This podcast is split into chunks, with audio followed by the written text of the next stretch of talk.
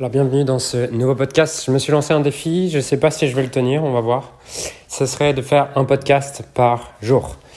Euh, pour plusieurs raisons, mais avant ça j'aimerais te donner justement le, le sujet dont on va parler aujourd'hui. Le sujet dont on va parler aujourd'hui c'est comment être sûr que ce que tu crées est exactement ce que veulent tes clients et qu'ils se l'arrachent.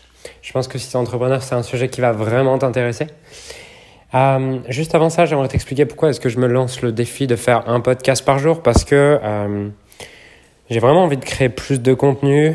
Euh, voilà, je, je, me suis même mis un défi de créer du contenu pour mon équipe et de tous les jours leur publier quelque chose.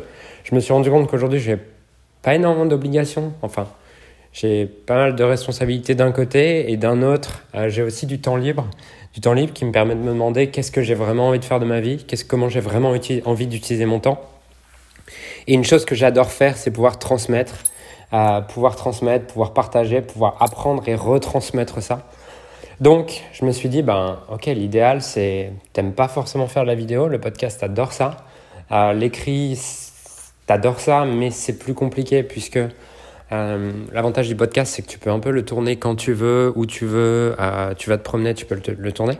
Donc voilà, je me suis dit, ça va être cool, ça va me faire un podcast par jour et si ça peut vous apporter de la valeur, tant mieux puisque j'ai toujours eu aussi le retour que les podcasts, mes podcasts en tout cas, apportaient plus de valeur que les vidéos. Donc voilà le pourquoi du comment. Euh, maintenant, comment faire justement pour que tes clients s'arrachent tes produits et pour être sûr que le produit que tu crées est exactement ce qu'ils veulent? Alors, qui nous est arrivé, c'est qu'on a arrêté notre programme Leader Transformation il y a un mois et demi, deux mois. On a arrêté de le vendre pour une raison. C'est que euh, on était peut-être, on n'était pas aligné avec tous nos clients et euh, nous, on croit beaucoup au coaching. Le coaching a changé notre vie. Et c'est pour ça qu'on a créé Leader Transformation. Et puis, il est arrivé un moment où ah, on avait de, des clients qui le voyaient comme une opportunité et on voyait le marché se tourner vers le fait que le coaching est une opportunité, alors que pour moi, c'est pas une opportunité. C'est un moyen de changer des vies. C'est quelque chose qui demande une vraie expertise. Exactement comme quand tu construis des maisons, bah, tu construis pas des maisons parce que euh, tu t'es dit que tu pouvais gagner de l'argent avec ça. Tu construis des maisons lorsque euh, tu sais comment faire, lorsque tu peux le faire, pas juste parce que tu as envie, tu t'es dit c'est génial. Donc voilà, on, avait arrêté de, de, vendre ce programme Leader de Transformation depuis maintenant deux mois. Et puis, il y a quelques jours, avec euh, mon équipe, je me suis dit, putain, mais en fait, c'est dommage. On a, on a vraiment un programme qui est super, euh, qui apporte des super résultats à nos clients. On a toutes ces bases, on a vraiment structuré le programme depuis un an et demi à l'améliorer constamment, mettre en place des coachs, mettre en place des systèmes pour entraîner nos coachs, pour former nos coachs, mettre en place plein de systèmes et de stratégies. On a fait tout ce travail et euh, j'ai encore des clients qui me disent waouh, ça a changé ma vie. Il y a quelques semaines, je, je, dînais avec une cliente. Euh, on était dans un dîner ou quoi. Elle me dit waouh, moi, leader de transformation, ça a vraiment changé ma vie, blablabla. Donc, voilà, toutes ces conversations avec ses clients m'amènent à me dire, putain, c'est dommage. Donc, on a réfléchi du coup à, on a réfléchi à comment est-ce qu'on fait. J'ai organisé un brainstorming, un brainstorming avec l'équipe. Je leur ai demandé, ok, donc comment est-ce que, ah, voilà, voilà le contexte, voilà pourquoi est-ce que j'aimerais créer ça. Qu'est-ce que vous en pensez Comment est-ce qu'on peut faire Blablabla. Bla, bla. Et il y a eu plein d'idées vraiment géniales. Ça, ça, a apporté beaucoup. D'ailleurs, si tu brainstormes pas avec ton équipe, moi je suis plutôt quelqu'un d'assez individualiste dans ma façon de penser, assez introverti ou quoi. Donc c'est pas quelque chose que je fais naturellement. Maintenant, à chaque fois que je le fais, je me dis waouh, c'est vraiment dingue à quel point cette intelligence collective peut faire des miracles. Bref.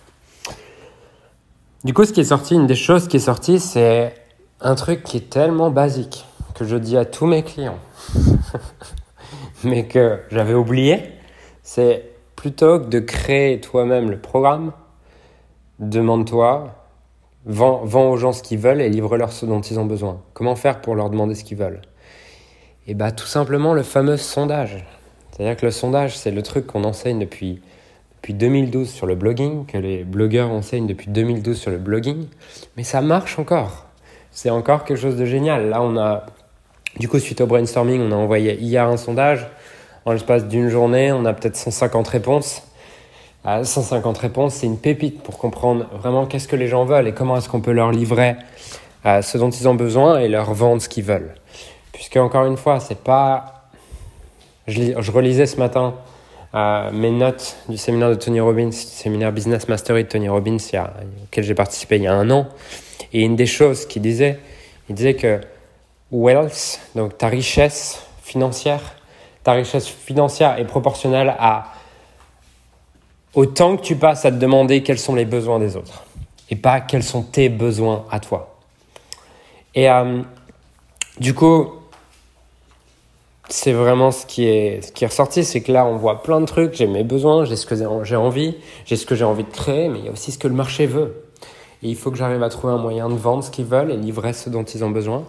Donc ça va être l'idée du prochain, euh, justement, du prochain produit. Comment est-ce qu'on reste cohérent avec ce qu'on veut, avec ce qu'on n'a pas aimé, dans, avec la partie sur laquelle on, voyait des inconvénients et qu'on n'était pas aligné sur leader de transformation Comment est-ce que Comment est-ce qu'on arrive à garder ça et à prendre en compte ce besoin, mais tout en prenant en compte le besoin du marché? Donc voilà, ce podcast va pas être long, juste si ça fait plus de trois mois que tu n'as pas fait un sondage, profite de ce podcast, va faire un sondage. Demande aux gens quel est leur profil, qui ils sont, quel est leur plus gros problème, quel est leur plus gros challenge actuellement, qu'est-ce qu'ils voudraient si tout était possible. Si tu avais une baguette magique et que tu pouvais créer la solution idéale pour eux, à quoi elle ressemblerait et dernièrement, s'ils pouvaient te poser une seule question, quelle serait cette question? Va faire ce sondage maintenant, profite de ce podcast, écoute pas passivement ce podcast, écoute-le activement et dès maintenant, va faire cette action. Voilà, je te dis à demain pour un prochain podcast. Ciao